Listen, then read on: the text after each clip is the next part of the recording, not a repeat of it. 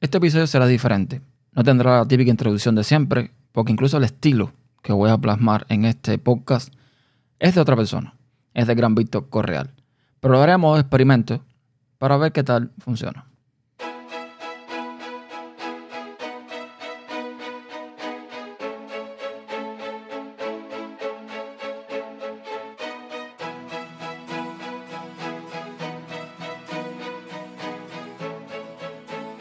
Bienvenidos a un nuevo episodio. Comenzaré explicando diversas situaciones, las cuales he dividido en varios contextos. Contexto número uno.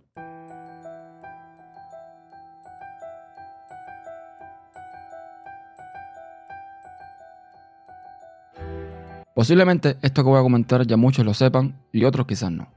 Tengo dos grandes defectos, o quizás un defecto y medio, porque el otro más bien lo veo como una virtud. El primer defecto es que soy una persona que protesta bastante. Y cuando me refiero a protestar, no es hacer marchas, ni hacer huelgas, ni nada por el estilo, sino una persona que algunos llamarían quejica. Una persona que eh, por todo resopla, que por todo eh, se molesta. Vamos, lo que se diría el típico viejo resabioso. Soy así. Y a veces lo hago hasta de forma inconsciente. No me doy cuenta de eso.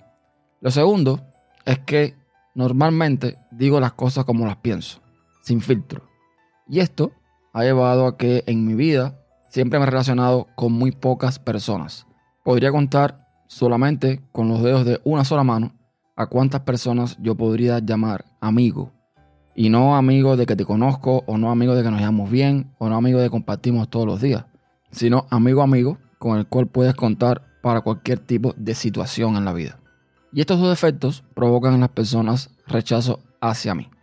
Con lo cual, en muchos círculos, en muchos lugares, ya sea en internet, ya sea personalmente, muchas personas no me soportan. Yo creo que incluso ni mi mujer me soporta. Posiblemente ni mi madre me soporte. Y es que a veces cuando decimos las verdades o cuando decimos las cosas como se piensan, cae mal. No me estoy disculpando, yo soy así. Aunque a veces he tratado de mejorar esos resabios, esas quejas, es algo que se me da natural. Contexto número 2.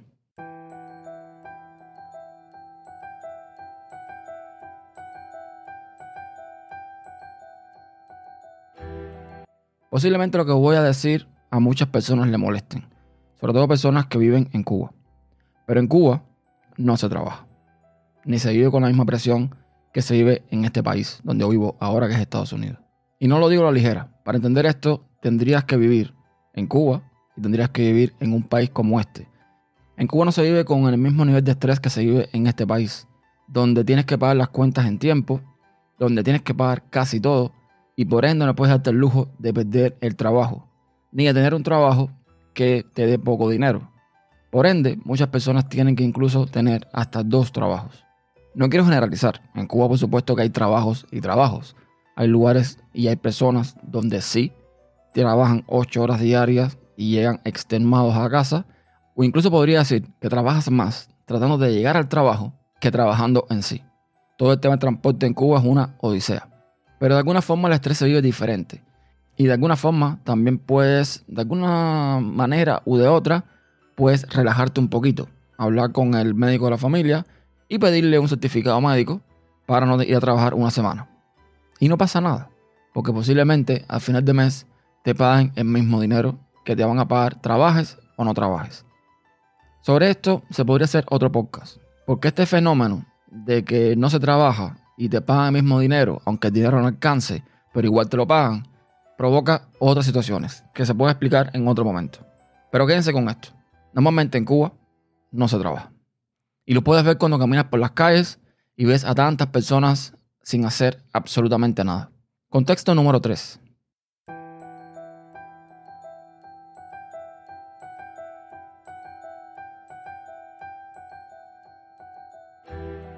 Dicho esto, voy a hablar un poco de mi trabajo. A lo mejor ya muchos saben lo que hago, otros quizás no. Yo trabajo como chofer de entregas. Yo trabajo para una compañía que a su vez trabaja para una compañía mucho más grande, posiblemente el mercado online más grande del mundo, que es Amazon.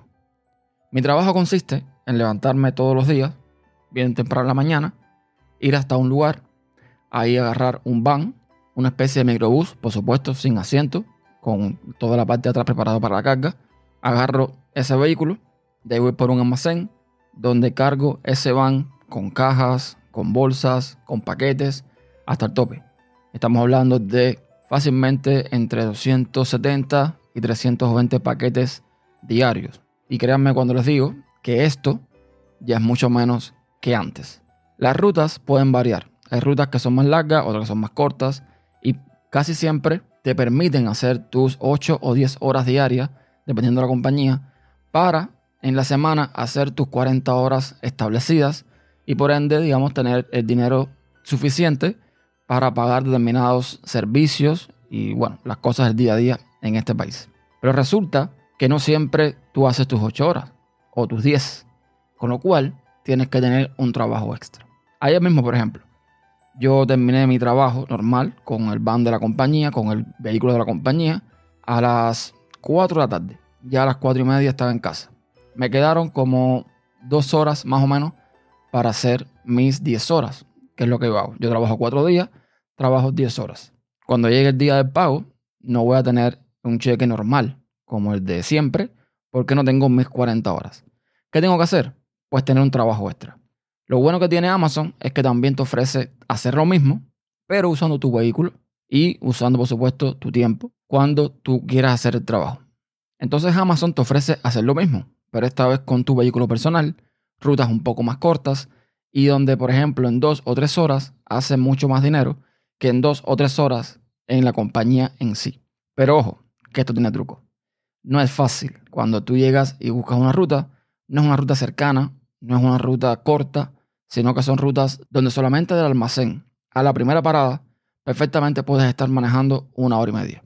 Luego, entre parada y parada, perfectamente 30 minutos, 20 minutos, una hora. Puedes tener, por ejemplo, seis paquetes, cinco paquetes o dos paquetes que tú dices, bueno, dos paquetes por tres horas de trabajo no está mal.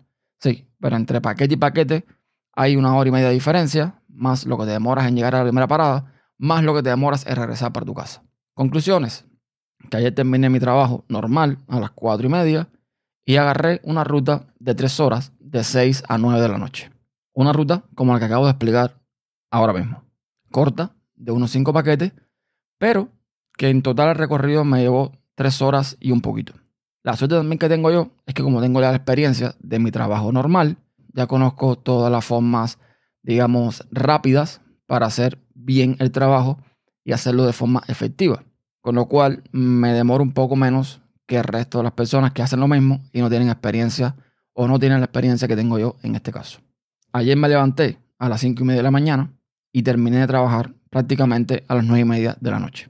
Y esto no solamente fue ayer, esto sucede casi todos los días, porque incluso en mis días de descanso también aprovecho para hacer este tipo de rutas, que me lleva dos, tres horas en el día, a veces cuatro, y es tiempo que agarro de mis días donde supuestamente no debo estar haciendo nada. Contexto número 4.